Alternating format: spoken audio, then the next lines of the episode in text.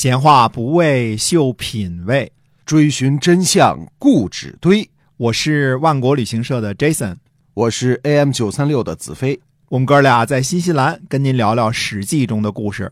各位亲爱的听友们，大家好，欢迎您继续收听我们的节目，是由新西兰万国旅行社的 Jason 为您讲的《史记》中的故事。那我们新西兰万国旅行社呢，是新西兰的本土企业，已经有二十二年的历史了啊，是一家良心企业。那么您可以搜索一下我们的公众号“新西兰万国旅行社”。那么我们今天呢，继续书接上文，跟您讲《史记》中的故事。嗯，是的。那么上回说到呢，这个孔夫子呢对管仲有所评价啊。这个呃，其实这个在《论语》当中呢，跟管仲有题材的这个。章节呢还是不少的啊。刚才我们说的这个就是气这个问题啊，这个呃气，我们说这个成气不成气啊，这个气呢是个呃很有用的词儿，它的理解呢也是呃很难理解的。这个气本身它就是一个很难理解的一个词儿啊。那么呃。就是还有说什么事情呢？那么他还评论他什么事情呢？在同样是在《论语》当中啊，这有弟子就问说：“管仲俭乎？说他这个人是不是很节俭呢？”那么孔子就回答了说：“管仲啊，有游玩用的三归台，而且手下人呢专人专用，都不兼职，扫地的扫地，擦桌子擦桌子，这不能互相的啊！你扫完地擦桌子了，没这事儿，那怎么会叫做节俭呢？”哎，那么又有弟子又问他了，说：“那么管仲他知礼吗？”嗯嗯，这是个大问题啊。孔子怎么回答呢？孔子是以这个这还是以这个举例的方式，他说：“国君建立了一个影背墙，那么管仲呢也建一个影背墙。国君呢为了两个国君的这个友好啊，在室内建立了一个放空酒杯的一个呃反殿，就是一个类似一个这个收拾空酒杯的这么一个东西。那。”管仲呢也建一个反殿，呃，那孔夫子接着就问了，他说：“如果管仲之礼，那还有谁不知礼呢？”嗯，他用具体的实例来回答弟子的这个这个问题。那我们说，哟，看来这个孔夫子对管仲同学的评价不是很高啊，对吧？嗯，尽管说前边有过啊这个好的评价，但是不是很高啊。同样是在《论语》当中呢，那么子路。这子路大家都知道啊，孔孔夫子的弟子啊，年纪挺大的啊。这个，呃，他呢就说了，他说齐桓公呢杀公子纠，招呼呢死而子路不死，这是不仁啊。不仁。子路用不仁给他下的定义。孔夫子怎么回答子路的呢？他说啊，齐桓公啊，九合诸侯不用兵车，这都是管仲的功劳啊。这就是仁义啦，这就是仁义啦，而且重复了，说这就是仁义啦，这就是仁义啦，啊！紧接着呢，呃，子贡又问了，子贡也是大弟子啊，子贡就责问说什么呢？他说管仲还是不仁啊。齐桓公呢，这个杀公子纠，说管仲不能寻死，又做了齐桓公的相，这就是什么？这就是不仁，用人给他下定义。那孔夫子还是回答子贡这话，他说什么呢？他说。管仲向齐桓公，霸诸侯，一匡天下，民至于今受其赐。唯管仲五其披发，左仁矣，岂若匹夫匹妇之为量也？就是说什么意思呢？说这个，呃，孔夫子说呀，说管仲呢做了齐桓公的相。称霸诸侯了，一匡天下，给天下找到一个规矩了。呃，那么直到如今呢，老百姓呢还受到这个好处呢。若不是管仲啊，我们现在还像野人一样的披散着头发啊，左襟压着右襟儿，这叫这个夷蛮才是左襟压着右襟呢。现在我们都姓寇嘛，这个 是吧？不管他左襟右襟了啊。说你要是匹夫匹妇呢，自敬于这个。就自己这个上上吊死了，这也这也没什么大不了，就是一个人的这个什么。他说他的意思是说呢，呃，管仲呢向齐桓公称霸诸侯了，嗯，这个这个并不是说普通的呃老百姓想的说这就这个没有道义了。那他觉得自杀了又有什么好处呢？他为天下带来的好处实际上是更多。也就是说，哎，孔夫子并不觉得这个。管仲啊，德行有亏，他他对于子贡的这个这个提法，他也不认为是正确的。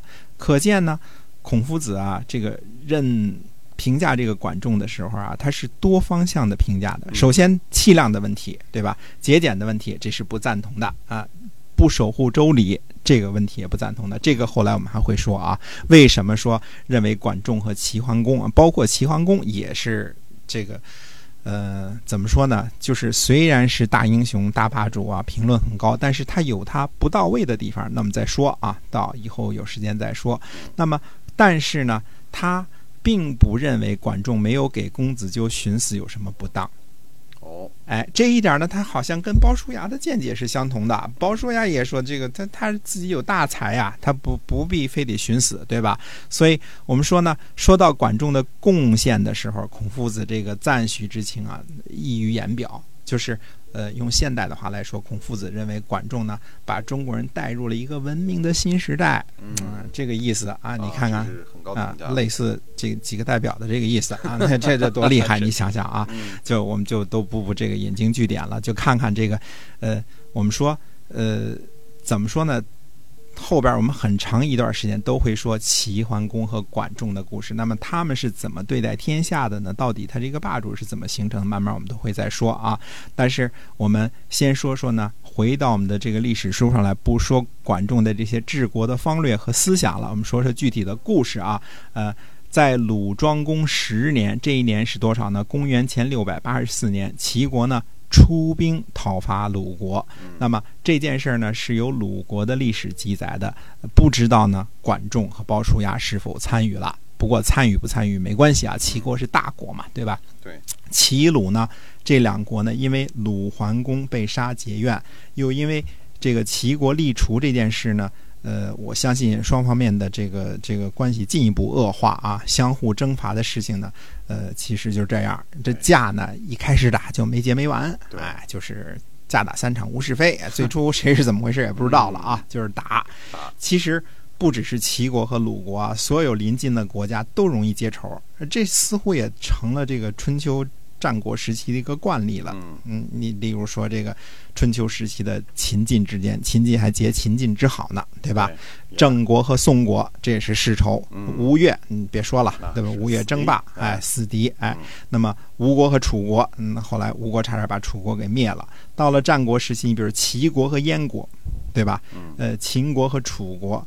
秦和三晋之间，所谓的三晋就是韩赵魏啊，还有什么呢？齐魏之间、齐燕之间、燕赵之间。反正离得越近，打得越热闹。邻里之间的这个关系不好处啊，其实是吧？离得越近，越容矛矛盾越多。对，离得近，矛盾越多。呃，眼眼见着心就烦啊。我们说眼不见心不烦，眼见着心就烦。哎，其实这种现象的出现呢，呃，最初呢，相信肯定是边境摩擦和领土的争端啊。比如说这个，呃，最开始这个吴越之间，就是由于这个采桑的这个这个妇人这个之间产生争端而打起来的。领土呢？在那个时期呢，是最大的利益所在，到今天也是最大的利益之所在啊！这个油气底下埋着石油呢，那更别说了，对吧？谁都谁都不能放放得放得过啊！哎，所以中国人听说什么谁谁谁把阿拉斯加卖给美国了，就觉得这种事就不可能的，是吧？就就怎么会卖呢？是吧？还有什么呃，拿破仑把路易斯安那卖给美国了，四美分英亩啊，就这种事儿，对，这这中国人我估计干不出来啊！卖房子卖地，那那那怎么能有这种事儿？根本呢？哎，是吧？对，这个领土呢是最大的利益的所在，得到别国的土地呢，那就是大利；被拿走呢，就是大损。所以邻国之间的战端呢，几乎不可避免了。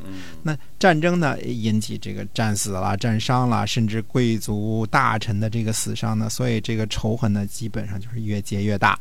那鲁国跟齐国之间现在就是结下仇了。但是这一次呢，强大的齐军。在鲁国手上呢，遇到了一个强有力的对手。嗯嗯，这个人呢，名字叫曹刿。那军事史上大大的有名，这是远在《孙子兵法》什么《五子兵法》出世之前的啊。这个曹刿，呃，这个相信很多人都熟悉这段故事。曹刿原来是个布衣啊，哎，而且你听他这名字呢，曹刿是曹国人。对吧？嗯还不是这个鲁国人。听说敌人呢要来讨伐，就去找国君出力。他同伴就对他说啊：“说肉，这就肉食者谋之，都是吃肉的人干的事儿，你去干嘛去？现在就说你当官人才管的事儿呢，你你管这干嘛呀？”不在其位不谋其政。哎，嗯那么曹刿说呢，肉食者鄙，说这个吃肉的这些人高官呐都是废物，就这么说啊，就当官的都是废物。这啊那时候的啊，这个这个曹刿呢见了鲁庄公，然后呢就问他，问鲁庄公说：“你凭什么跟齐国打仗啊？”鲁庄公就解释了，他说：“我会把吃的啊、什么穿的都分给别人。”呃，曹刿说：“你这小恩小惠，这不作数。”那鲁庄公又说了，他说：“做祭祀的时候啊，我诚心诚意，嗯牺牲玉帛呢，这这一点都不敢少啊。”曹刿说：“说这么点小的信用呢，也不能换来鬼神的赐福。”那对鲁庄公又说了，他说：“这个打官司的时候啊，虽然虽然不能百分之百的查清，可是我都尽力按照实际原则来处理，公平处理。”嗯嗯，对这个回答呢，曹刿比较满意，说这样才能算忠，这样呢，这个呃可以一战。哎，而且呢，战则请从，我请求一块儿出兵，哎，一块儿去打仗是吧？哎，去打仗去。嗯那么这个呃，庄公呢和曹刿就同乘一辆战车啊，和齐军战于长硕或者长勺啊。其实嗯这个字儿有时候这个音呢，大家别那么太较劲儿了啊。呃，长硕或长勺写成是长勺，你查字典呢查不出长硕这个音来，但实际上应该念长硕啊。那么鲁庄公呢就叫打鼓进兵啊，那时候哎打鼓叫进兵嘛，对吧？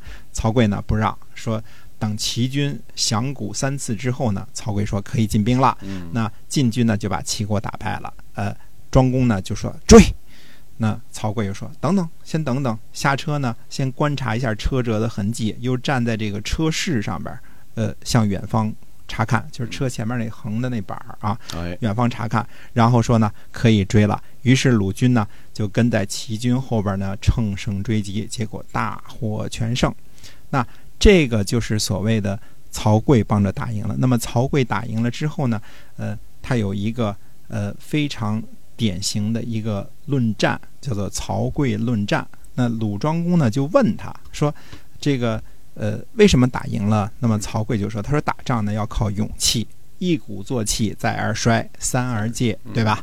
那么敌方的勇气衰竭的时候呢，我方勇气饱满，所以就打赢了。他说，大国呢行军布阵呢难于采度，怕追击的时候中了埋伏，所以我看齐国这个军车的这个车辙呀，印记杂乱，旌旗呢七倒八歪，知道呢齐国是真的败了，这才放心让您去追。这就是中国历史上有名的曹刿论战。一鼓作气的成语也出在这里。我们在长勺之战或者长硕之战当中呢，看到了一个真正的懂得军事的一个天才嗯曹刿。呃哎，你想想啊，这个一个外星人，一个曹国人，嗯、不不远好几里来到鲁国，是吧？呃，贵族们呢都没怎么地呢，呃，嗯鲁国人自己都不相信，呃，凭着本事得到国君的青睐，在这个呃，我们说这个，在这个后期之前呢，当官做宰的一般都得是贵族才行呢。你像管仲也得有鲍叔牙推荐才行呢。哎，对，可是，在春秋这个这个少魏的我们叫早期的这个时候呢，呃，就有曹刿这么一个人，并非贵族，并非大姓，而且呢，呃，也在这个鲁国呢当上官了。嗯嗯那么，呃，我们看这次鲁国呢，这个打了胜仗了之后呢，会有什么样的结果？那我们再去看一看齐国之后的动向会如何。是的。好，我们今天的节目到这儿跟您说再见了，感谢我们听友的收听，呃，希望您能把我们的节目呢分享出去，那我们下期再见。再见。